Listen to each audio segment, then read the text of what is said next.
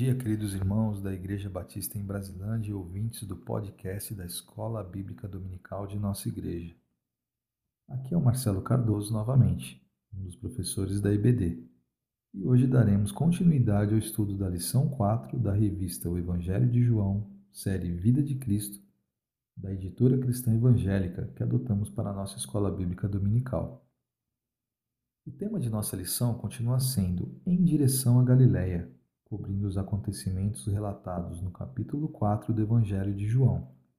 O versículo-chave também permanece, João 4,42, que diz: Agora não é mais por causa do que você falou que nós cremos, mas porque nós mesmos ouvimos e sabemos que este é verdadeiramente o Salvador do mundo.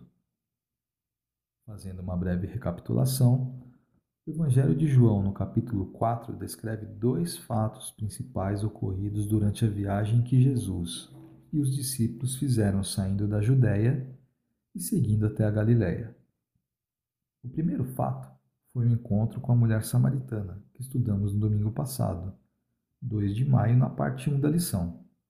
E hoje, 9 de maio, abordaremos a parte 2 da lição, com o segundo fato, que foi o encontro de Jesus com o oficial do rei. Esse encontro é descrito em João 4, nos versículos 43 a 54. Vamos lá?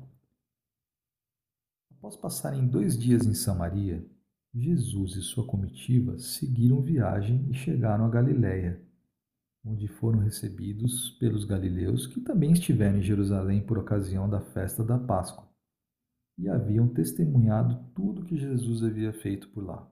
Versículos 43 a 45. Jesus visitou novamente Caná da Galileia, local onde ele havia realizado anteriormente seu primeiro milagre, transformando água em vinho em um casamento. Estando Jesus de volta a Caná, um oficial do rei foi ao encontro dele assim que ouviu que Jesus tinha acabado de chegar na cidade. Esse oficial tinha um filho que estava muito doente na cidade de Cafarnaum. E ao encontrar Jesus, suplicou ao mestre que fosse até Cafarnaum curar seu filho, que estava à beira da morte. Versículos 46 e 47. Jesus aproveita a situação e ensina sobre o valor da fé, fazendo um alerta. Se vocês não virem sinais e maravilhas, nunca crerão. Oficial, desesperado e correndo contra o tempo, tenta apressar Jesus e diz: Senhor, vem antes que meu filho morra. Jesus respondeu: Pode ir, o seu filho continuará vivo. E mesmo sem ter presenciado qualquer milagre de Jesus, há um despertamento de fé naquele homem. E ele, confiando apenas nas palavras de Jesus, partiu. Versículos 48 a 50. Nesse momento, Jesus começa a operar na mente e no coração daquele homem, pois ele ainda estava a caminho no dia seguinte, quando seus servos vieram ao seu encontro para lhe contar que o menino estava vivo. E ele, querendo comprovar no seu íntimo que o milagre tinha vindo das palavras de Cristo, pergunta aos seus servos a que horas o menino tinha melhorado. E eles lhe disseram: A febre o deixou ontem, a uma hora da tarde.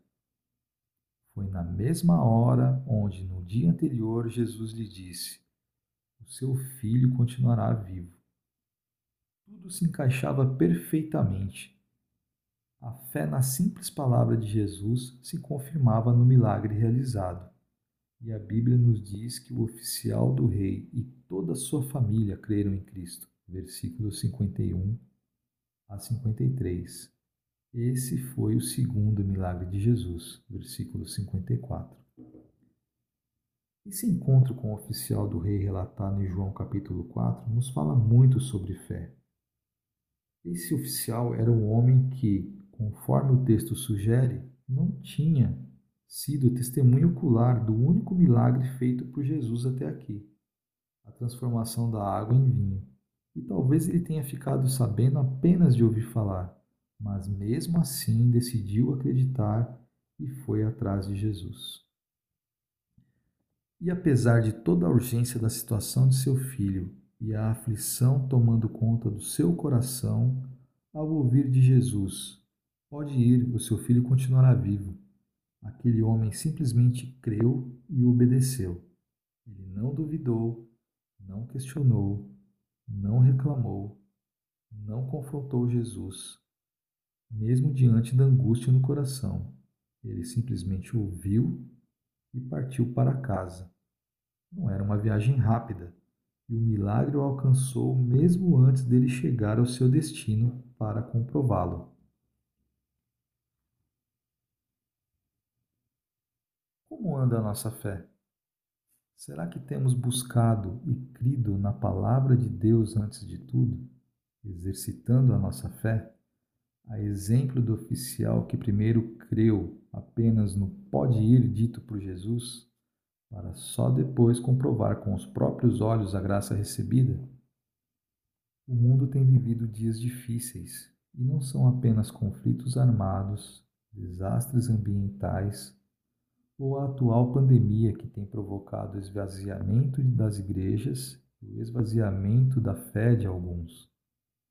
Também somos constantemente confrontados com teorias, ideologias, notícias e comportamentos que tentam pôr em dúvida ou provar nossa fé, mesmo quando tudo parece bem à nossa volta. Como cada um de nós tem reagido a isso tudo? Como continuar firmes no que cremos? A resposta é simples, mas requer compromisso e muita força de vontade da nossa parte. Primeiro, devemos nos alimentar da palavra de Deus todos os dias, ler a Bíblia, aprender com os exemplos de fé descritos nela e encontrar conforto e forças para prosseguir na jornada. Segundo, devemos manter uma rotina de oração e conversa com o Pai a fim de entender qual a vontade dele para nossas vidas. Durante seu ministério nesse mundo, Jesus sempre privilegiou o diálogo com Deus em oração e com as pessoas, transformando a vida delas através de seu exemplo e ensinamentos. Façamos o mesmo, privilegiando o nosso diálogo com Cristo, ouvindo Sua voz através da oração. Terceiro, devemos obedecer à vontade de Deus, revelada através da Sua palavra e respostas às nossas orações. Quando buscamos ao Senhor e Ele responde claramente qual é a vontade dele para nós, é necessário confiarmos e agirmos crendo que Ele quer o melhor para nós.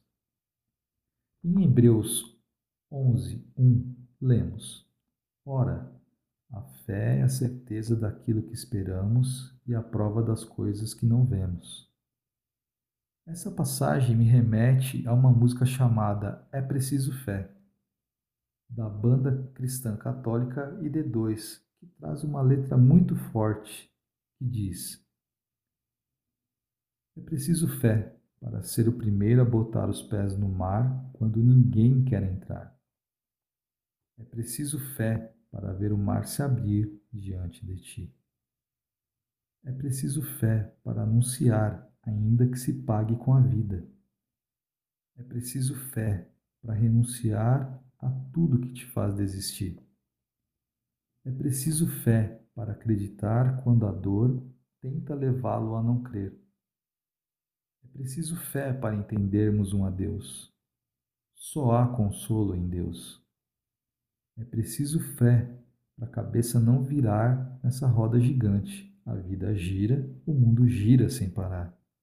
É preciso fé. Ninguém ficará de pé, senão pela fé. Que possamos seguir o exemplo do oficial do rei, que, mesmo não vendo o primeiro milagre de Jesus, tinha certeza daquilo que podia esperar, simplesmente crendo no poder de Cristo. Terminamos assim a lição 4. Que nosso bom Deus fale aos nossos corações.